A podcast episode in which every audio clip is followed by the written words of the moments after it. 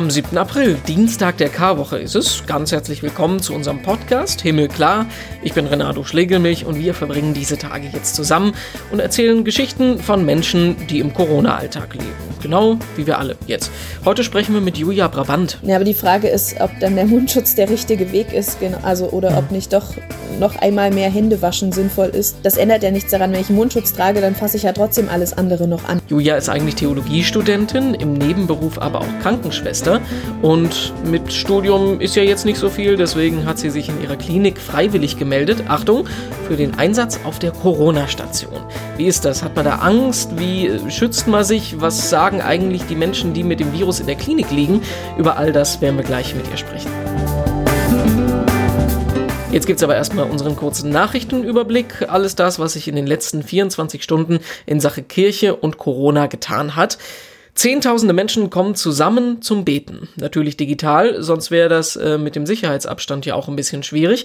Aber genau das wird am Mittwochnachmittag, also morgen, passieren, von 17.30 Uhr bis 18 Uhr. Bitte schon mal im Kalender vormerken. Deutschland betet gemeinsam. So heißt die ökumenische Aktion, die sich in gerade mal einer Woche gegründet und auf den Weg gemacht hat. Katholiken, Protestanten, orthodoxe, freikirchliche Christen machen dann da gemeinsam mit und beten für die Kranken, für die Toten, für die Trauernden und alle für die, die in irgendeiner Form vom Coronavirus betroffen sind. Schirmherr der Aktion ist der bayerische Ministerpräsident Markus Söder. Dabei sind aber auch zum Beispiel Bundesliga-Trainer Heiko Herrlich, Peter Maffei als Musiker, Julia Klöckner als Ministerin und halt eben zehntausende Menschen im ganzen Land. Gute Sache, wird auch live übertragen, also Mittwochnachmittag auf Bibel TV zum Beispiel und Infos und alles Wichtige gibt's im Internet unter wirbetengemeinsam.de. Drei Monatsgehälter. Mal gerade überlegen, wie viel wäre das so ungefähr? Wärt ihr bereit, drei Monatsgehälter für Corona-Hilfen zu spenden? Die Idee geht gerade in Norditalien um. Die Stadt Bergamo, das ist ja eine der am härtesten vom Coronavirus getroffenen. Und der Bischof von Bergamo, Francesco Beschi, der ruft jetzt seine Priester auf, eben genau das zu tun. Drei Monatsgehälter für Corona-Hilfen zu spenden. Das wäre auch nicht das erste Mal, das passiert ist. In der Finanzkrise 2008, da gab es eine ähnliche ähnliche Aktion und daran hat sich der Bischof jetzt erinnert. Er sagt, das ist ein großes Opfer, das ist ihm bewusst. Die geistliche Nähe, die die Kirche in den letzten Wochen und Monaten aber gezeigt hat, die brauche genau solche großen und anspruchsvollen Gesten. Drei Monatsgehälter für Corona, Respekt. Ganz gute Nachrichten, die kommen aber aus Düsseldorf. Ich kann verkünden an der Stelle, dass es an Ostern in Düsseldorf öffentliche Gottesdienste geben wird. Und das aber vollkommen unter Beachtung der Kontaktsperre. Das Ganze findet nämlich, Achtung, im Autokino statt. Jeweils um 11 Uhr am Karfreitag ökumenisch, am Ostersonntag katholisch und am Ostermontag evangelisch. Das läuft dann so ab, dass der Altar auf der Ladefläche eines LKWs ganz vorne vor der Leinwand steht. Die Leinwand selber bleibt leer, aber die Soundanlage vom Autokino wird dafür benutzt und man man muss sich vorher Online-Tickets bestellen, weil nämlich maximal 500 Leute aus Platzgründen dran teilnehmen können. Der katholische Gottesdienst am Sonntag, der ist auch offiziell eine heilige Messe, allerdings logisch ohne Kommunionausteilung.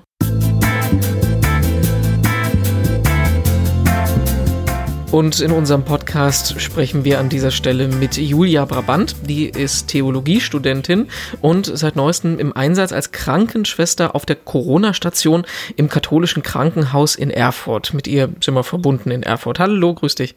Hallo. Wichtigste Frage als erstes, wie geht's dir? Bist du gesund? Ich bin gesund, mir geht's gut, danke. das ist schon mal gut.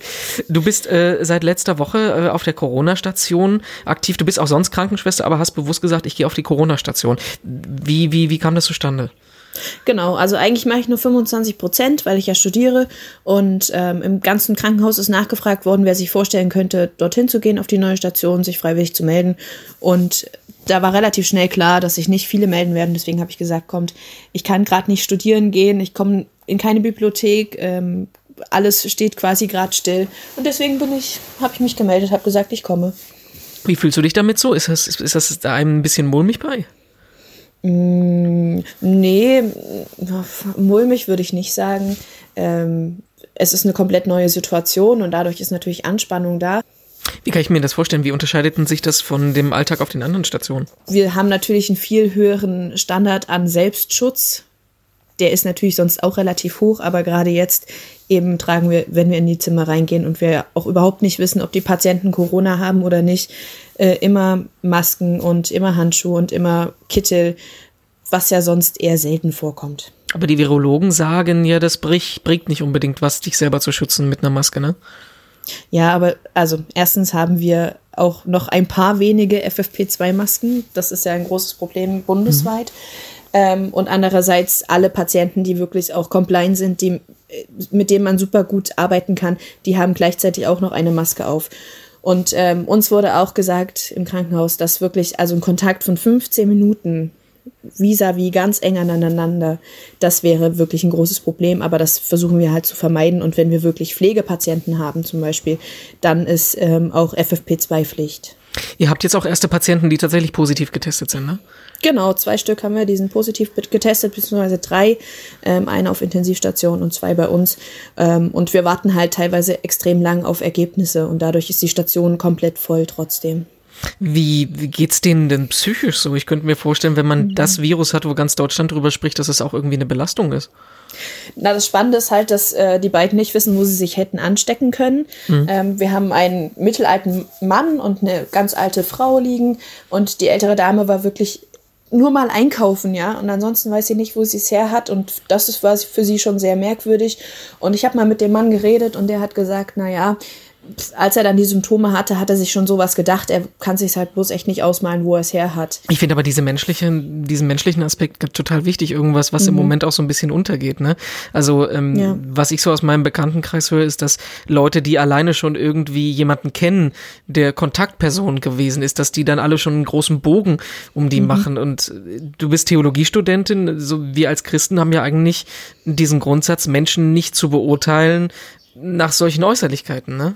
Ja, und das finde ich auch ganz schwierig, dass das gerade so passiert. Also ich erlebe das auch selbst, dass man irgendwie denunziert wird, entweder weil man eben auf so einer Station arbeitet oder weil man Geschwister hat, die in Bayern zum Beispiel leben ähm, und man mit denen Kontakt hat. Ähm, und dann wird halt gleich gesagt, oh, Bayern ist Risikogebiet, ähm, wir wollen keinen Kontakt mehr mit euch haben. Und ich finde es ganz, ganz schwierig, dass eben ähm, vor allem auch Personen, die mit Corona infiziert werden, sind, so denunziert werden das, ähm, das widerspricht meinem Verständnis vom Miteinander und von Nächstenliebe und überhaupt Zusammenleben komplett. Ähm, denn es kann niemand etwas dafür, wenn er sie sich mit Corona infiziert. Aber es ist halt so was Zwiespältiges, ne? Weil trotzdem musst mhm. du ja mhm. auf deine Sicherheit achten. Trotzdem sind wir ja angehalten, Abstand zu halten von möglichen Kontaktpersonen. Klar, aber also das machst du ja gerade so oder so. Also ähm, da, dazu hat uns ja schon der Bund aufgefordert. Aber trotzdem heißt es ja nicht, dass ich den Kontakt abbrechen muss. Also ich habe auch andere Möglichkeiten, mit Menschen im Kontakt zu bleiben, auch mit denen, die äh, irgendwie Kontaktpersonen waren von Infizierten.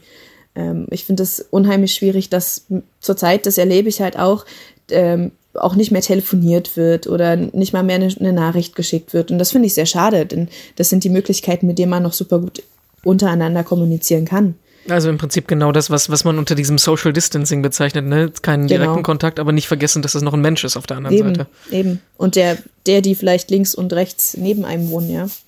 Wie ist denn das? Du bist ja jetzt äh, Kontaktperson mehr als das, also äh, noch näherer Kontakt geht ja eigentlich nicht. Musst du dich jetzt auch irgendwie noch äh, quarantänisieren, jetzt im Privatleben?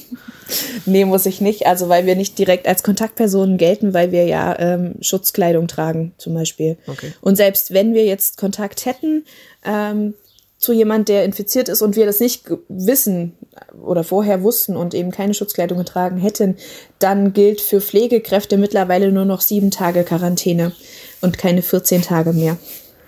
Jetzt siehst du die ganzen Diskussionen in Nachrichten, ne? Also angefangen mhm. bei äh, Schutzmasken, jener bei dir um die Ecke fängt damit an. Ähm, wie, wie stehst du zu sowas? Findest du das sinnvoll? Nee, finde ich nicht, weil es ja nachweislich definitiv heißt, dass es nichts bringt. Und ähm, ich denke, das ist auch noch mehr Verunsicherung. Die Verunsicherung ist sowieso schon extrem groß. Was darf ich noch? Ähm, wie kann ich rausgehen? Wie kann ich eben auch Kontakt aufnehmen? Ähm, was ist überhaupt erlaubt. Wenn ich draußen bin, darf ich mich mal auf der Straße mit meinem Nachbarn unterhalten, über zwei Meter Entfernung, darf ich noch auf den Friedhof gehen, jemanden ähm, dort besuchen. Und ich, ich finde das ganz schwierig, wenn wir da noch mehr Maßnahmen reinbringen oder Ideen reinbringen, die angeblich Schutz bringen sollen und damit die äh, Bevölkerung noch mehr verunsichern. Ich glaube, das macht, also das hilft nicht. Aber auch das ist so eine Gratwanderung, ne? Weil mhm. du, du, du, du hast immer noch Leute, die es nicht so wirklich ernst nehmen. Und ja. sollte man wahrscheinlich im Moment eher übervorsichtig sein als zu wenig, oder? Ja, aber die Frage ist, ob dann der Mundschutz der richtige Weg ist, genau, also, oder mhm. ob nicht doch noch einmal mehr Hände waschen sinnvoll ist, denn das ändert ja nichts daran, wenn ich einen Mundschutz trage, dann fasse ich ja trotzdem alles andere noch an, wenn ich einkaufen gehe. Mhm. Und wir wissen, dass über die Hände das meiste mit übertragen wird. Also von daher lieber einmal mehr Hände waschen und ein bisschen vorsichtiger sein aber kein Mundschutz. Wie sieht es denn aus? Ähm, auf der anderen Seite heißt es ja, die, die Krankenhäuser in Deutschland stellen sich auf eine riesige Belastung ein. Mhm. Ihr als Pflegekräfte, ihr seid auch äh, am, am, am Rande der Möglichkeiten. Ausrüstung, Masken und sowas äh, wird in einigen Regionen schon knapp. Wie, wie, wie ist das? Also die, die Politik sagt ja, es ist noch so ein bisschen Ruhe vorm Sturm. Trifft das mhm. bei euch?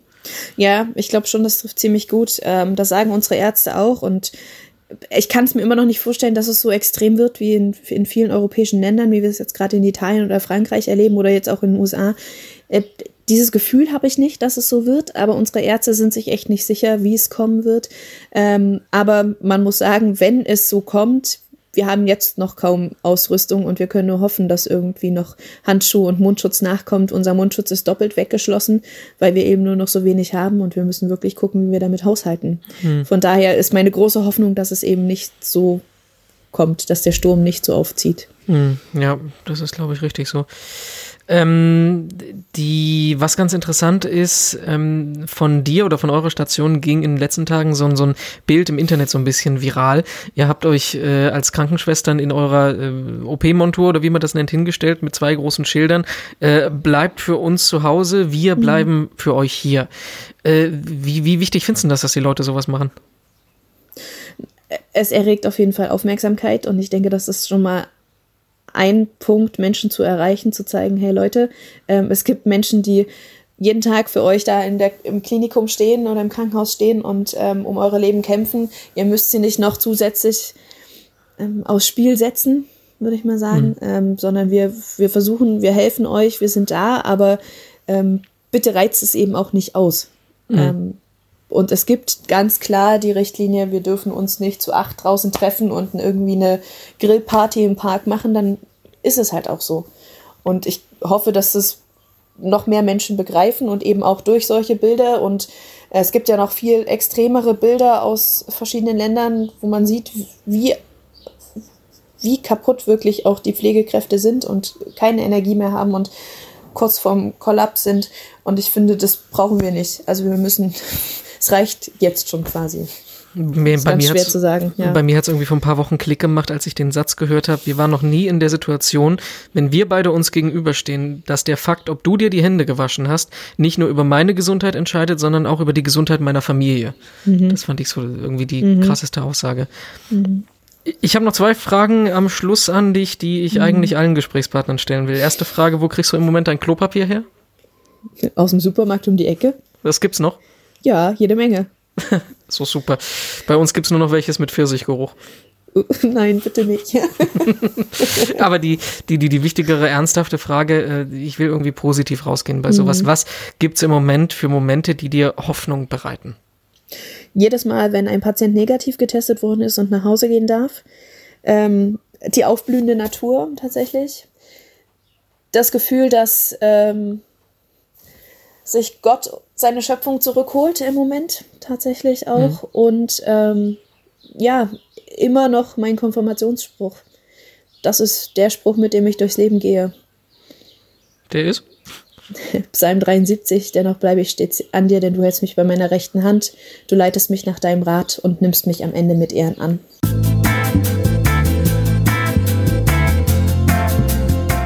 Ja, zum Abschluss von unserem Podcast wollen wir jeden Tag noch ein digitales Seelsorgeprojekt vorstellen. Und heute hat das den großen, wirklich großen Titel Wir retten Ostern. Genauer gesagt Hashtag Wir retten Ostern. Dahinter steckt die Fernsehmoderatorin und Service-Expertin Yvonne Willix. Die postet zweimal am Tag Videos, angefangen damit, wie man Ostergottesdienste selber gestalten kann und aufgehört damit, wie man einen Osterzopf backt, ohne Hefe zu verwenden. Das alles ist interaktiv. Besonders spannend finde ich dabei die Osterwitze-Challenge. Da sind aufgerufen, ihre besten Osterwitze zu posten. Ich mache mal den Anstoß. Treffen sich zwei Osterhasen, sagt der eine, glaubst du eigentlich an Hühner? Ist fast schon ein bisschen philosophisch, ne? Muss man ein bisschen drüber nachdenken. Ich habe aber noch einen einfacheren. Trifft sich ein Osterhase mit einem Schneemann? Möhre her oder ich föhn dich. Ja, mehr solche Sachen gibt's alles unter dem Hashtag Wir retten Ostern. Und wir haben auch einen Hashtag, der heißt Himmelklar, genau wie unser Podcast. Und ihr könnt uns deshalb auch überall finden, auf Facebook und Instagram als Himmelklar Podcast, auf Twitter unter Himmelklar-Pod. Und ich habe es ja vorhin gesagt, ich kann mir noch nicht so ganz vorstellen, wie Ostern bei mir jetzt wirklich ablaufen soll. Wenn ihr Ideen dazu habt, sagt uns doch einfach. Eben genau unter dem Hashtag Himmelklar. Dann gucken wir mal zusammen, ob wir Inspiration finden. Für heute war es das dann auch. Morgen, da wird es sehr spannend, dann sprechen wir hier mit Stefan Oster, Bischof von Passau und Jugendbischof der katholischen Kirche, über alles rund um Corona. Ich habe Respekt davor. Der ist gewachsen, weil ich am Anfang echt auch unterschätzt habe, äh, was das Virus äh, so kann oder bedeutet. Wir sprechen aber auch mit ihm darüber, ob er jetzt mehr Zeit hat, Netflix zu gucken und wo er denn jetzt im Moment Toilettenpapier herbekommt. Ich habe es wirklich gefragt. Die Antwort gibt es morgen. Dann hören wir uns wieder hier im Himmelklar Podcast. Ich bin Renato Schlegelmilch und ich freue mich drauf. Tschüss, bis morgen.